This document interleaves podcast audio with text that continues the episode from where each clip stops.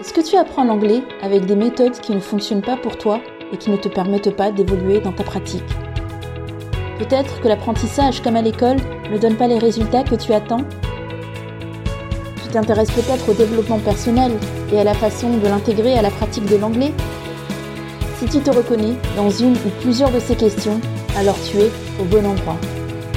Je suis Elena, coach d'anglais, et l'approche holistique que je partage avec toi dans My Little English Podcast te permet de progresser en anglais et t'invite également à réfléchir pour évoluer dans d'autres aspects de ta vie. Retrouve-moi deux fois par mois dans un épisode où je partage des outils et astuces pour faire de l'anglais ton atout dans la vie. Pour tout de suite, installe-toi confortablement et profitons de ce moment partagé ensemble. Hello et bienvenue à ce podcast. Je te souhaite la bienvenue, cher auditeur, chère auditrice. Et pour cet épisode, je vais partager avec toi des conseils qui sont tirés du livre How to Learn a Foreign Language de Paul Pimsleur, qui, euh, malgré la connotation de son nom, est en fait un linguiste américain qui a vécu entre 1927 et 1976. Et ses recherches se sont intéressées entre autres à la façon spontanée dont les enfants apprennent à parler euh, sans rien connaître en fait de tout ce qui tient à la grammaire, tout ce qui est relatif à la grammaire.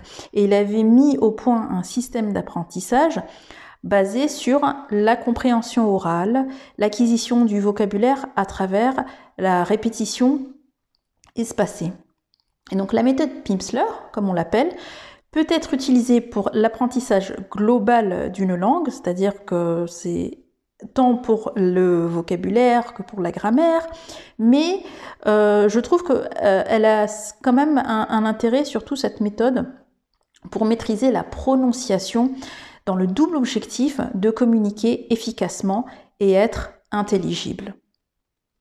Alors, sans plus attendre, rentrons dans le vif du sujet.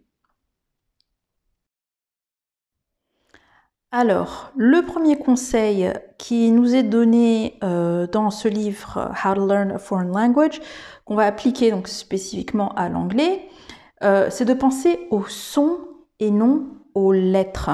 En fait, si tu y réfléchis, tu te rends compte que l'une des choses peut-être qui va te freiner dans ta bonne prononciation, c'est le fait de prononcer des mots anglais avec des sons français. Ce sont des choses, euh, c'est quelque chose que je vois euh, souvent avec mes apprenants qui est récurrent, c'est que comme ils ont vu le mot écrit quelque part, ils se, ils se le sont prononcés avec les sons français dans leur tête, et du coup, soit ils ne le reconnaissent pas lorsqu'ils l'entendent, soit euh, eux-mêmes ne le prononcent pas correctement. Donc, il faut se focaliser sur apprendre les sons, apprendre les sons. Par exemple, il y a le mot climat euh, français, donc c'est le mot français pour dire le mot climat, en anglais qui va se prononcer climate, climate, avec la seule différence visuelle qui est le E à la fin du mot. Donc on a le mot climat en français et en anglais c'est le même mot mais avec un E à la fin. Et on pourrait être très tenté de prononcer climat. Mais non, ça c'est ta prononciation française à toi. Mais il faut que tu entendes ce mot prononcé en anglais et que tu te focalises sur le son que C-L-I, le I va se prononcer I, climate climate, et non pas climat, mais climate. Et même le E, en fait, ne se prononce pas en anglais. Mais il existe. Et d'ailleurs, il existe pour faire ce I long, ce I long en anglais. Alors, le deuxième conseil aussi euh, qui est donné, c'est il faut faire attention. Alors, je ne sais pas pourquoi euh, le livre fait un focus là-dessus, mais c'est vrai que euh, en fait, si on compare les langues, c'est une lettre qui est problématique dans différentes langues. C'est la lettre R. La lettre R parce que c'est une lettre piège en fait dans toutes les langues. Et le R anglais ne se prononce pas comme le R français, qui ne se prononce pas comme le R espagnol italien. Donc en anglais, un mot avec R, c'est le mot rude, qui veut dire euh, impoli, malpoli, rude, et le R se prononce donc R, rude. En français, ce R, dans le mot rue, va se prononcer, ça va être au niveau de, la gorge, comme un, un, petit roulement dans la gorge. Rue. Et en espagnol, c'est l'autre langue que je connais, à peu près, enfin pour laquelle j'ai à peu près un, niveau euh, euh, intermédiaire, c'est euh, le R dans par exemple le mot ruido.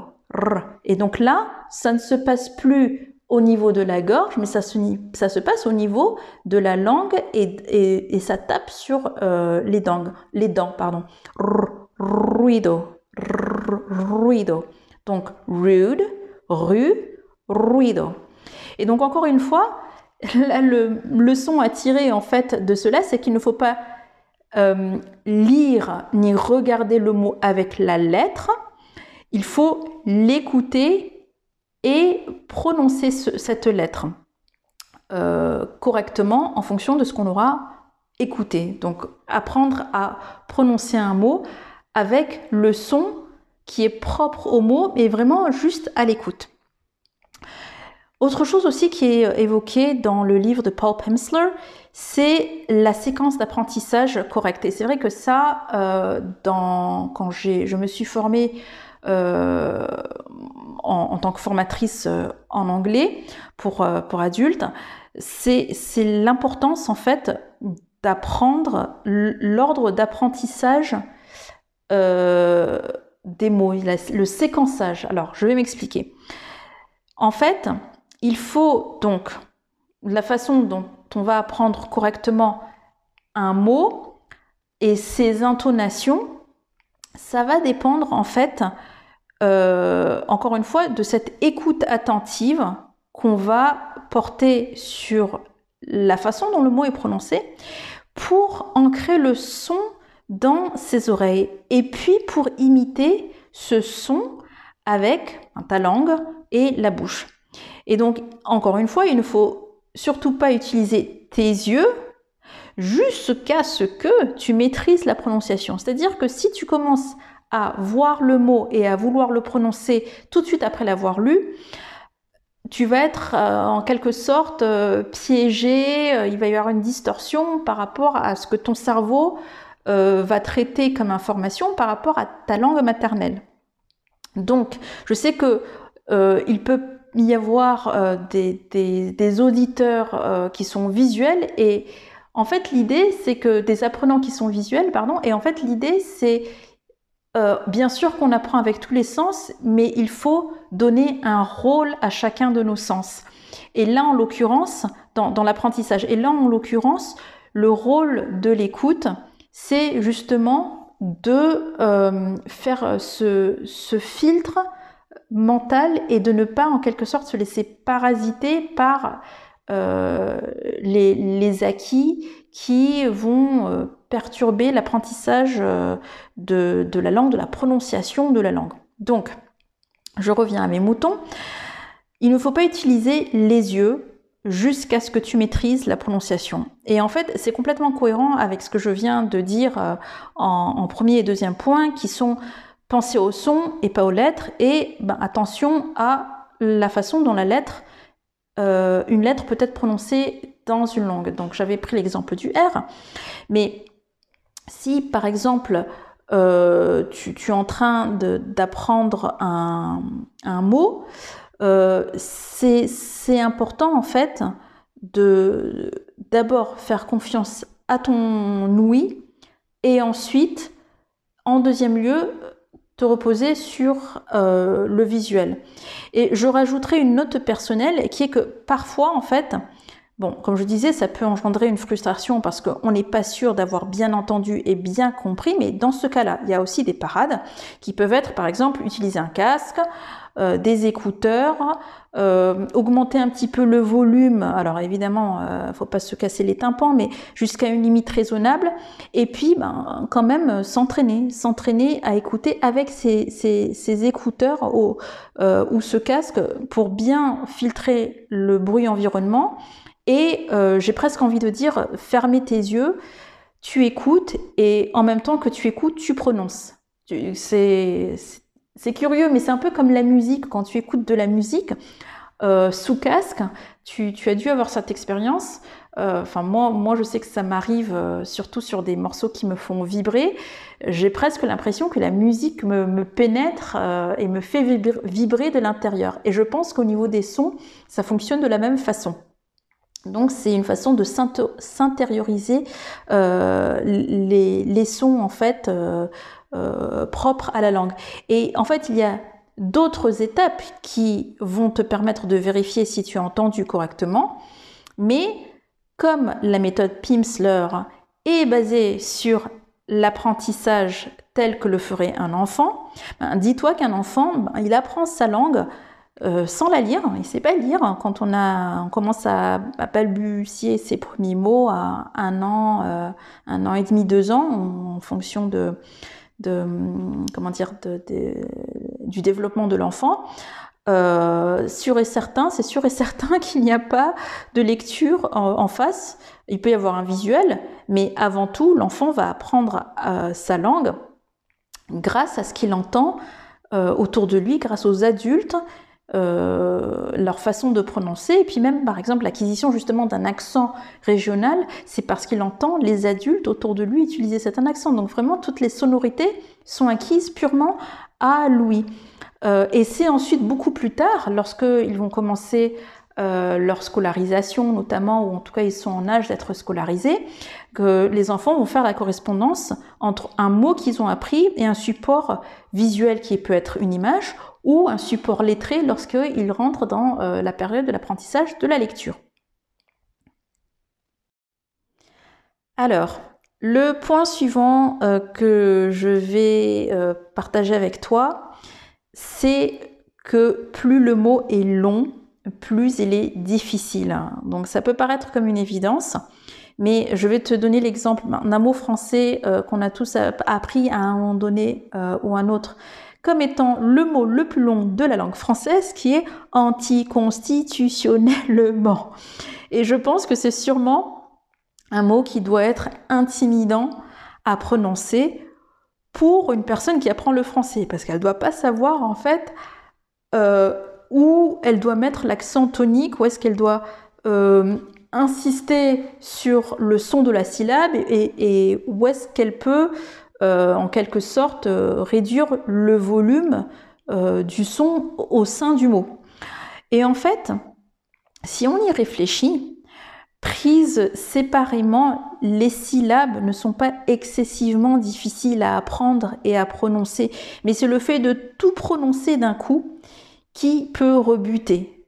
Donc en français, le mot par exemple anti, constitutionnel, le ment, en soi, ce sont des syllabes qui ne sont pas très difficiles à prononcer. Mais même pour un, français ou un francophone, c'est un mot qui peut être difficile à prononcer. Je vais prendre l'exemple d'un mot anglais qui est indefinitely. Indefinitely. Donc, déjà, indefinitely, oula, on se demande comment il s'écrit, c'est la première pensée qui peut nous traverser l'esprit, comment il s'écrit, comment il se prononce. On se dit j'ai envie de le visualiser ce mot pour pouvoir le prononcer. Alors déjà, non, on ne va pas le visualiser. Mais par contre, on va le découper en plus petits morceaux. En fait, l'idée pour prononcer ce mot, c'est que comme il est long et compliqué, en apparence, il faut le découper en plus petits morceaux, donc en, syllabes, plus digestes. Et, et, il y a une astuce, c'est de commencer par la fin pour attraper la bonne intonation. Donc, je reprends mon exemple. dans indefinitely, quand tu vas apprendre à dire ce mot, tu vas commencer par la syllabe de la fin. Donc tu vas commencer par li. Puis ensuite les deux dernières syllabes, itly.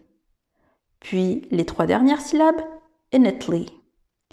Puis definitely et ensuite indefinitely. Donc, tu, tu verras qu'en prononçant chaque syllabe en recommençant par la fin, ça va même te donner le, ça va te marquer les intonations et ça va te, en, pratiquant dans ce sens-là, ça va t'éviter de manger la, syllabe de la fin. Donc, li, knitly, initly, definitely, indefinitely. Alors, je reprends, pardon. J'ai mal découpé mon mot, mais je le reprends. Li, itly, initly, definitely, indefinitely.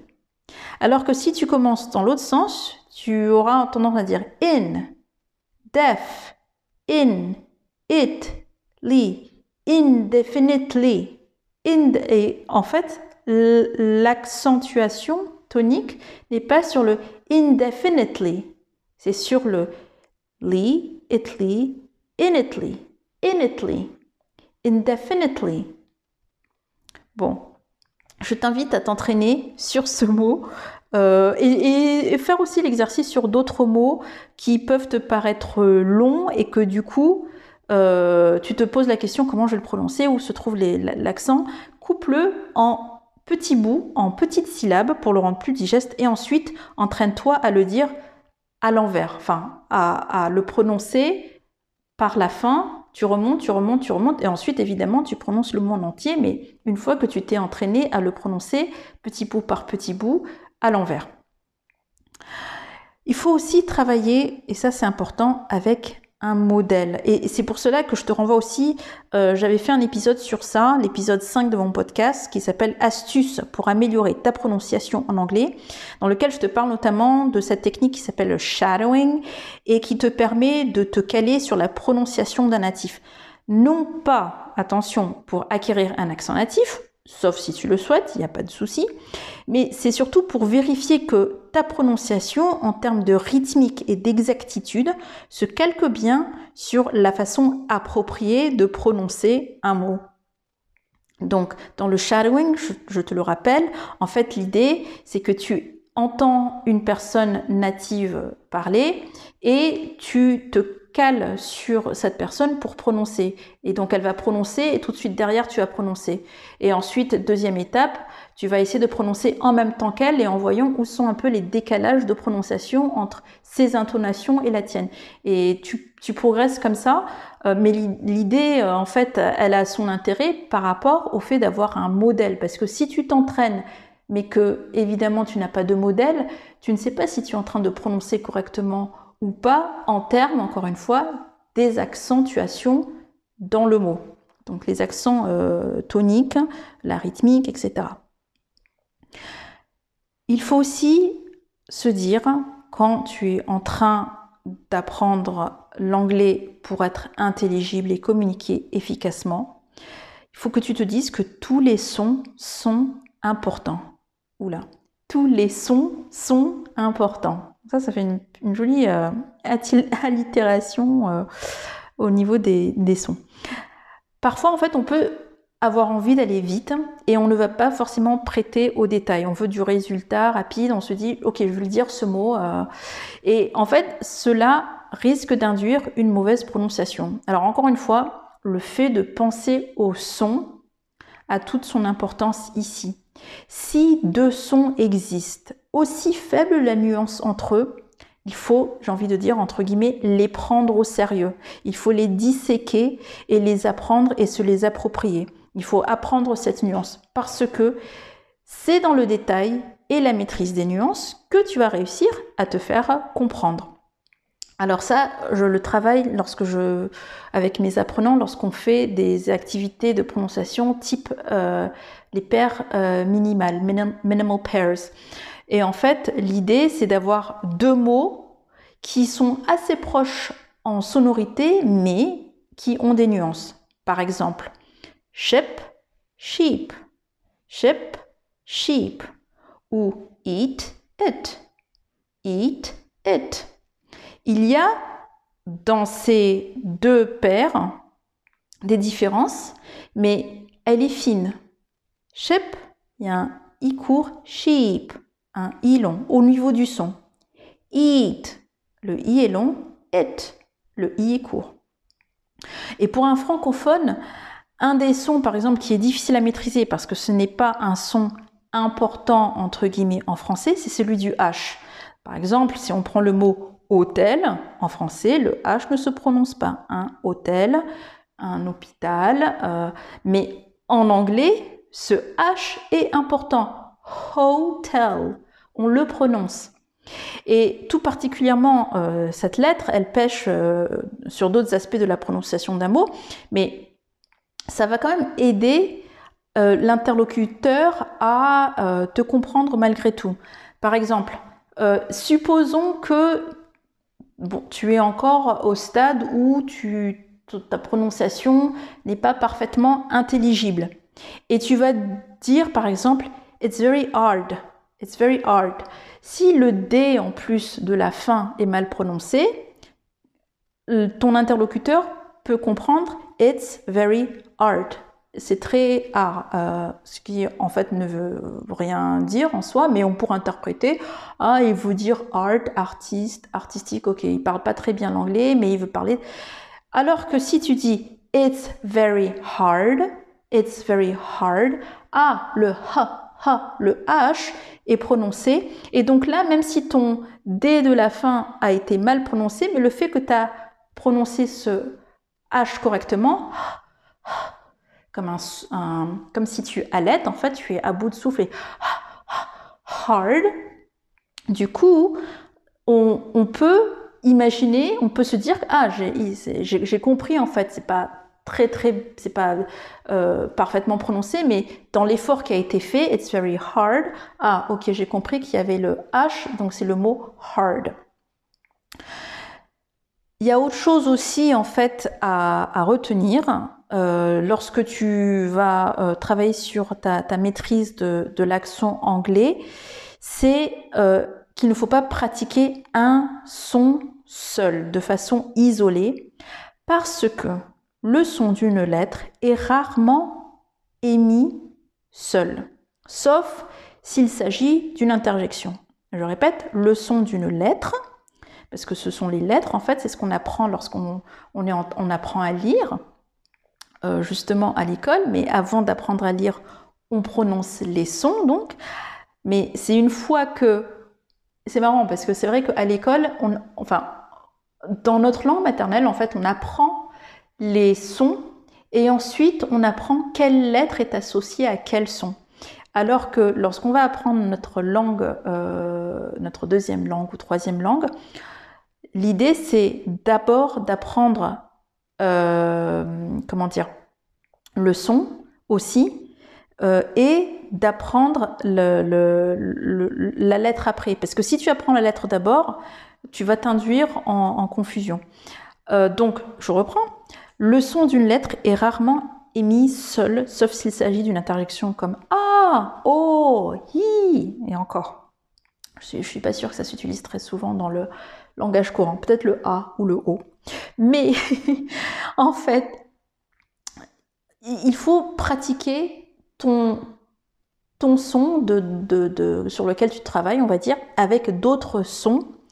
Euh, parce que le fait de pratiquer donc le son en groupe, c'est-à-dire grouper des sons, ça va te permettre de mieux prononcer euh, des mots euh, et, notamment des mots qui, peuvent, comment dire, en fait, il y a des sons et des groupements de sons qui ont une occurrence haute, c'est-à-dire qui, qui, vont se retrouver souvent dans différents mots. Et donc plus tu t'entraînes pratiquer ces sons groupés ensemble, plus facile ça sera pour toi d'avoir une bonne prononciation en fait. Plus tu t'entraînes en tout cas à avoir une prononciation améliorée notamment en anglais.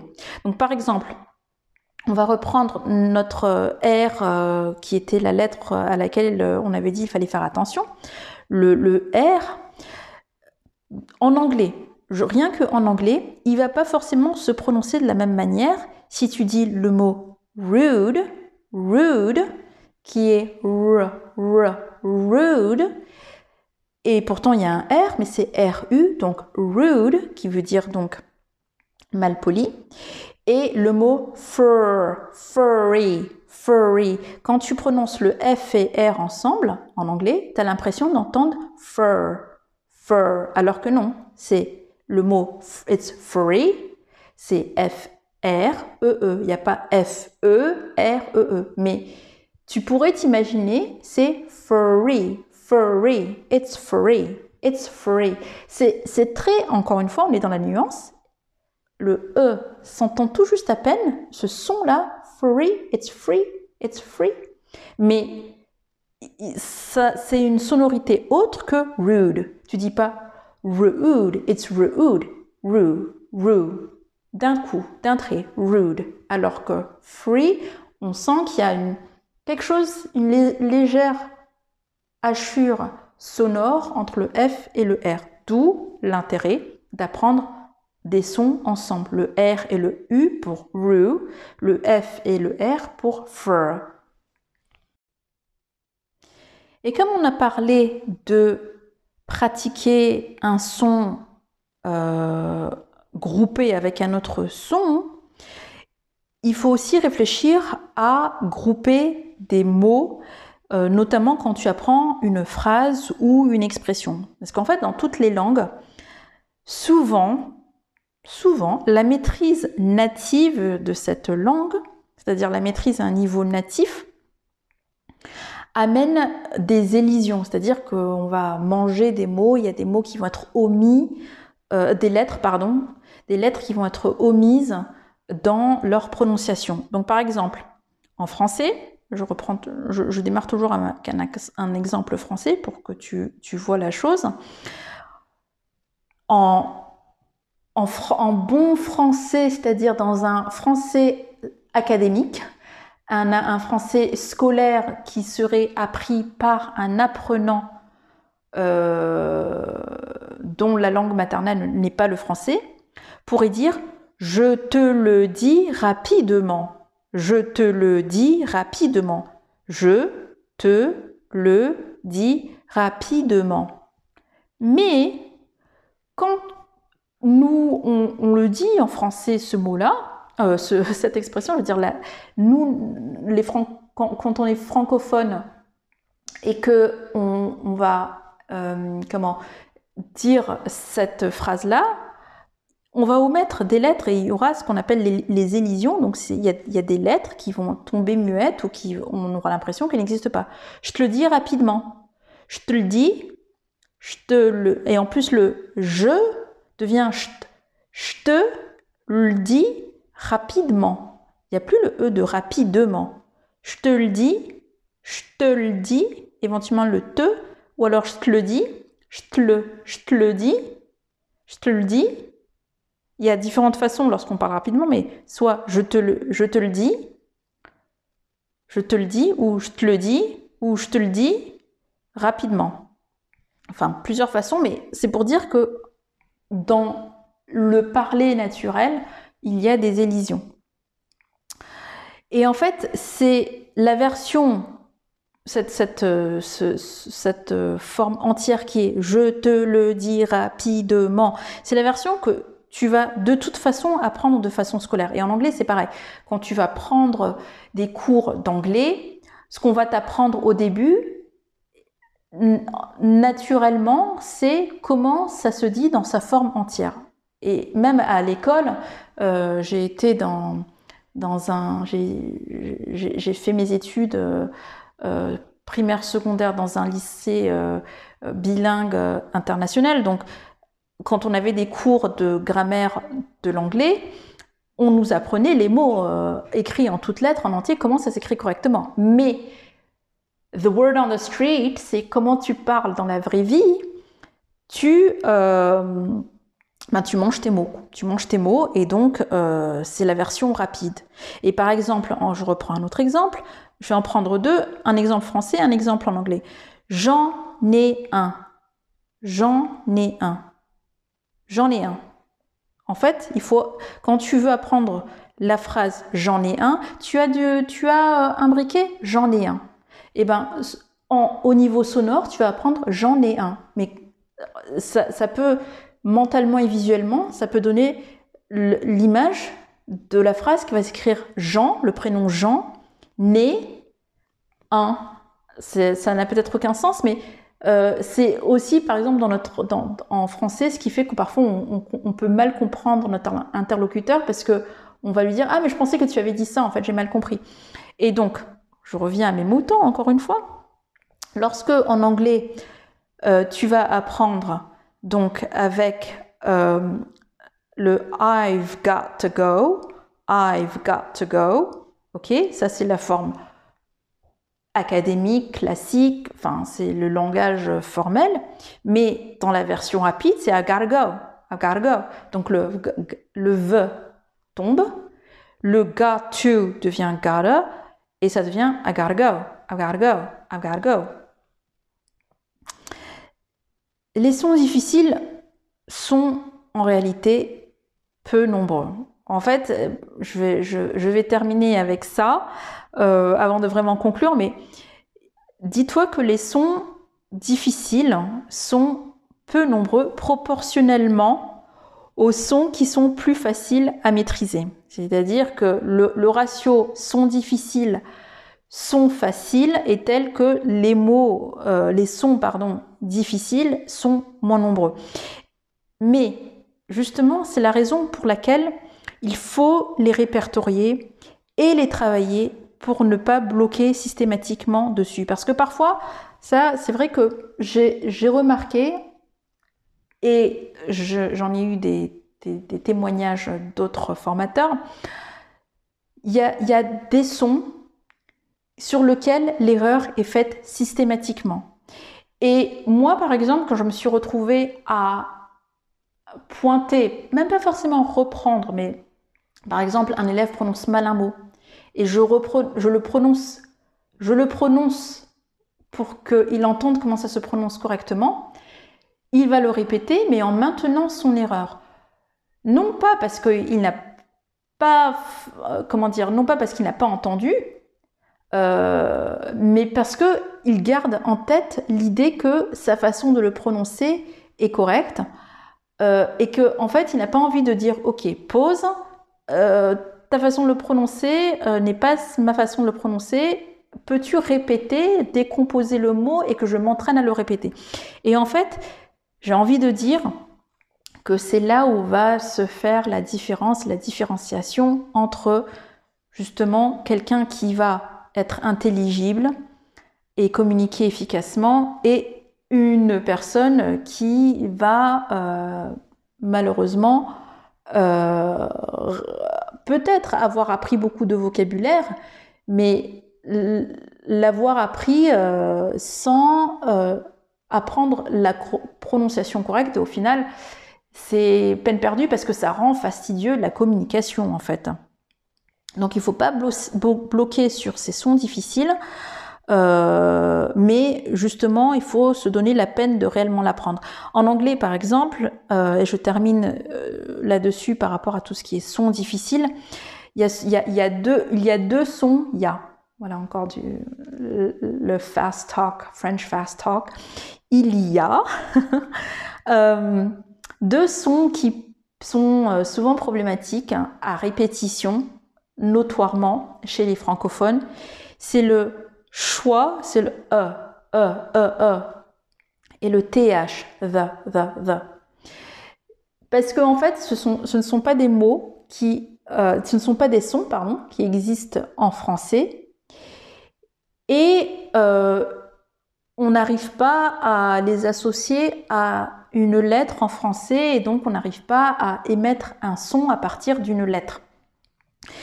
Mais l'idée n'est pas nécessairement de fonctionner comme ça. Encore une fois, il, faut euh, s'entraîner à visualiser de quoi se rapproche le son. Donc le E, E, E. Euh, bon, moi j'ai dans une autre vie travaillé dans l'événementiel et euh, j'ai assisté à des concerts euh, aux balances, c'est-à-dire le moment où on fait les réglages techniques avec les artistes avant le concert en lui-même. Et donc pendant la balance, l'ingénieur son, le technicien son, montait souvent sur scène et par rapport au micro, il faisait ce son E, E, E, E, E pour avoir un niveau des aigus, des graves, etc. Et en fait, ça, c'est, ça peut être une technique que tu vas garder en tête pour prononcer ce choix.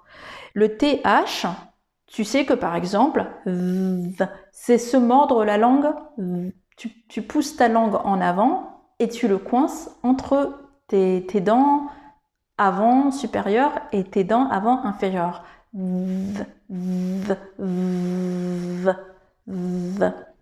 ne te mords pas la langue, mais la langue ne reste pas non plus en arrière. Elle est tout juste le bout de la langue coincé entre ses dents avant supérieures, dents avant inférieures.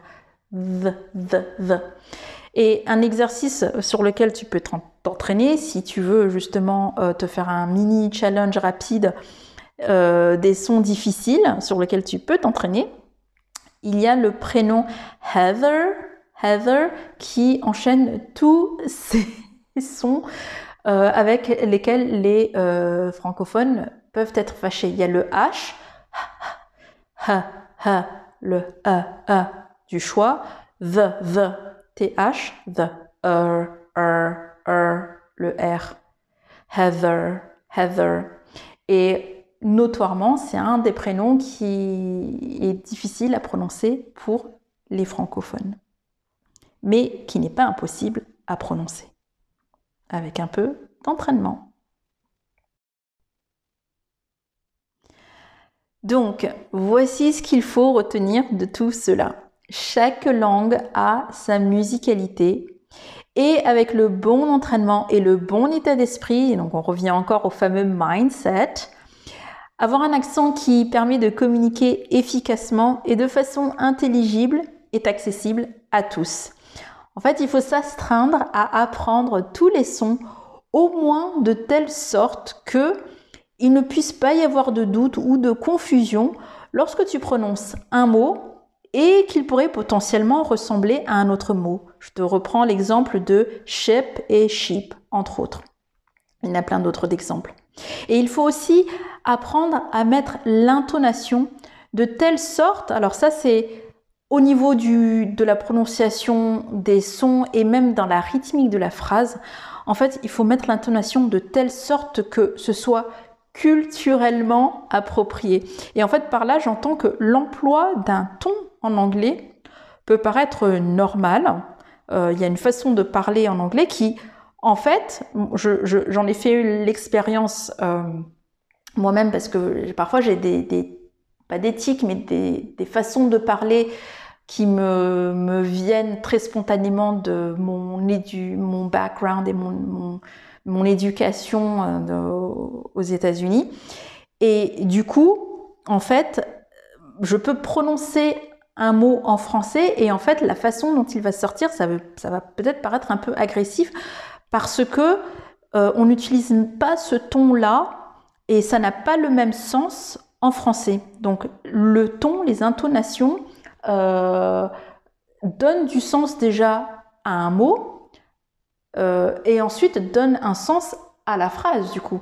Donc je vais donner un exemple. Si je dis really, really, et pareil en français, vraiment, vraiment, ça n'a pas le même sens. L'intonation qu'on met sur un mot, qu'on met sur des sons, euh, va en quelque sorte être euh, interprété différemment. Bon, je te remercie de m'avoir écouté jusqu'au bout. J'espère que cet épisode t'aura été utile. Si c'est le cas, n'hésite pas à t'abonner et à donner une note au podcast et à l'épisode qui reflète euh, voilà l'utilité que cela aura eu pour toi. N'hésite pas à me laisser un petit message sur mon compte Instagram de prof d'anglais et n'oublie pas, tu as tout mon soutien pour ta réussite en anglais. Je suis Tayana, coach d'anglais, et je viens de te présenter My Little English Podcast. Est-ce que cet épisode t'a plu? N'hésite pas à me le dire en m'envoyant un message sur mon compte Instagram, The Prof d'anglais. Pour ne manquer aucun épisode, pense à t'abonner et je te donne rendez-vous dans 15 jours pour le prochain. D'ici là, don't forget to practice your English.